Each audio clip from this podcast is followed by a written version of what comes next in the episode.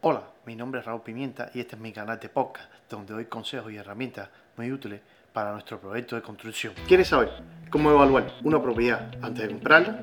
Pues bien, comenzamos. Encontrar la propiedad en el precio correcto es el paso más difícil que vas a dar, ya que una vez que hayas buscado esa propiedad, que hayas visto todos los detalles que tiene, entonces tienes que pensar que cuando vas a someter ese contrato, ¿sabes? Ese, ese bit que le estás dando para poder comprarlo, una vez que haces esa propuesta, tienes que pensar todos los pros y los contras que vas a tener con esta propiedad, porque una vez que hayas hecho eso y, y hayas dado un depósito y a, la hora, y a la hora de firmar te echas hacia atrás porque te diste cuenta que metiste, o sea, hiciste una mala, un mal, mal, mal negocio, entonces lo que va a pasar es que vas a perder ese negocio, ese, ese dinero que diste de down, lo vas a perder y puede ser que es hasta la corte, pero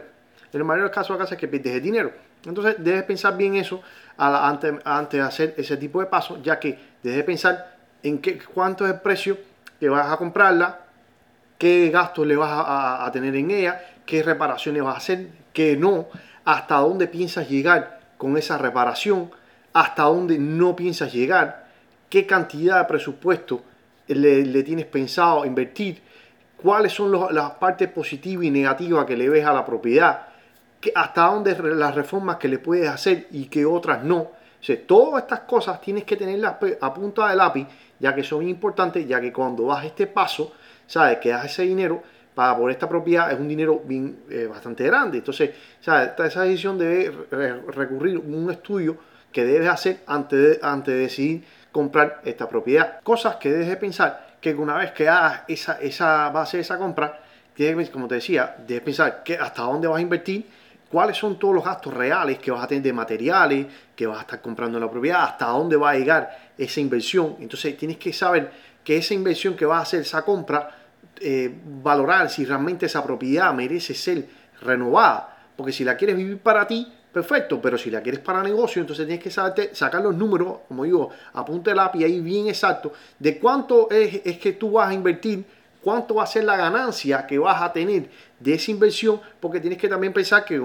cuando termines eso vas a tener gastos de cierre porque vas a evidentemente vender esa propiedad de nuevo. O sea, todos esos gastos, tanto de comprarla, al darle todo el mantenimiento que llega, las reparaciones y todas las actualizaciones a los diferentes partes de la casa, también tienes que incluir a la hora de vender. Entonces, todos esos números tienes que ponerlos para saber qué realmente, qué propiedad es lo que realmente, esa propiedad que realmente eh, te te es imprescindible para comprar y cuál no, pues dice, espérate, esta, esta hacerle estas actualizaciones lo que va a hacer es que no va a ganar más dinero, lo que va a hacer es que voy a perder dinero, entonces, por tanto, ese tipo de propiedad no la compra. La donde realmente está la ganancia, tú dices, bueno, aquí sí vale, merita la pena invertir el dinero, ya que eh, invirtiendo 20, 25 mil dólares o 30 mil dólares, poniéndola acá, haciendo estas mejoras y poniendo en gastos de cierre tanto y haciendo esto, ¿sabes? Poniendo todo en tu lista todos los, gastos y los fees que tienes que pagar, sacaste ese promedio y una vez que restas todo eso, dice, bueno, lo que me va quedando una ganancia limpia, después que pagas todos los arreglos y demás y demás, es de tanto, dice, bueno, merece la pena eh, emplear seis meses de mi tiempo o emplear cuatro o cinco meses de mi tiempo, emplear en esto, porque evidentemente si vas a dedicarte a vivir de eso, entonces tienes que sacar todo este tipo de cuentas que te van. A, a tener un bien claro el target que estás buscando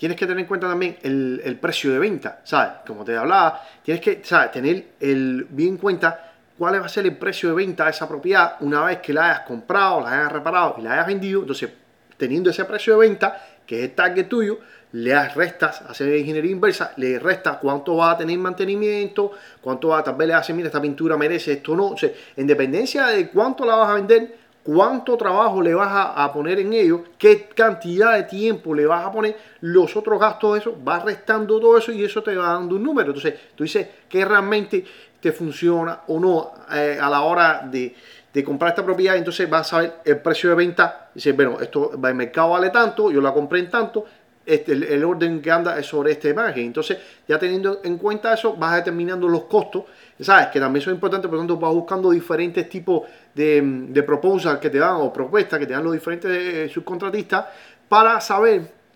qué debes hacer y qué no, hasta dónde puedes llegar. Entonces, mientras más variedad tengas de estas ofertas que te dan, estos proposals que te dan los subcontratistas, vas viendo, jugando, vas armando tu rompecabezas y entonces ya tienes un presupuesto ideal y en caso de que eh, falle uno, tienes un plan A, tienes un plan B, tienes un plan C, se va jugando por las diferentes etapas. En caso de que falle esto, tengo otra opción. Entonces tienes que ir creando un mecanismo, o sea, un muñeco, como digo yo, muy bien pensado para si te falla una cosa, porque, ¿sabes? Muchas cosas, por ejemplo, ahora con el tema del, coronavirus, ¿sabes? Ahora muchas cosas están paradas. Entonces tienes que estar pensando de que esto lo tengo que traer de China o esto todo lo encuentro en los supplies acá, o el, determinado, una cosa muy determinada, específica, que objeto que quiero, o una remodelación que quiero hacer en la casa y quiero poner esto de, determinado de materiales que importarle a otro país. todas esas cosas tienes que tener en cuenta ya que a la hora de comprar este tipo de propiedades. Hay muchos libros de estimados que te pueden servir a esto. Entonces, puedes chequear en internet libros estimados generales. O sea, en, tu país tienen que haberlo. O sea, aquí en los Estados Unidos hay diferentes tipos de libros de, que te pueden dar con un tema estimado para diferentes tipos de actividades. O sea, tienes una, aparte de lo que te puede estar dando el contratista, tienes una idea de cuánto más costos o más menos pues, por el orden que anda. Tienes una referencia con estos libros estimados te, ayuda a tener un camino o más o menos tener una idea por cuántos son los gastos que debes tener y por dónde debe estar yendo. Entonces tienes ya una guía por donde irte a la hora de, ya una vez que se le pide estos bits, a estas propuestas que le pides a los, contratistas, te dan estas propuestas, tú las chequeas, las miras, tienes una idea con libros estimados de referencia que debes incluir que no, entonces ya ahí ya, como digo, vas armando tu estructura de negocio, entonces sabes cuál realmente es el valor de compra de esa propiedad, en cuánto va a costar arreglarla y en cuánto la vas a vender. Por favor, suscríbete a este canal para que estés al tanto de los podcasts que subimos y por favor, seguidme en mis redes sociales. Muchas gracias.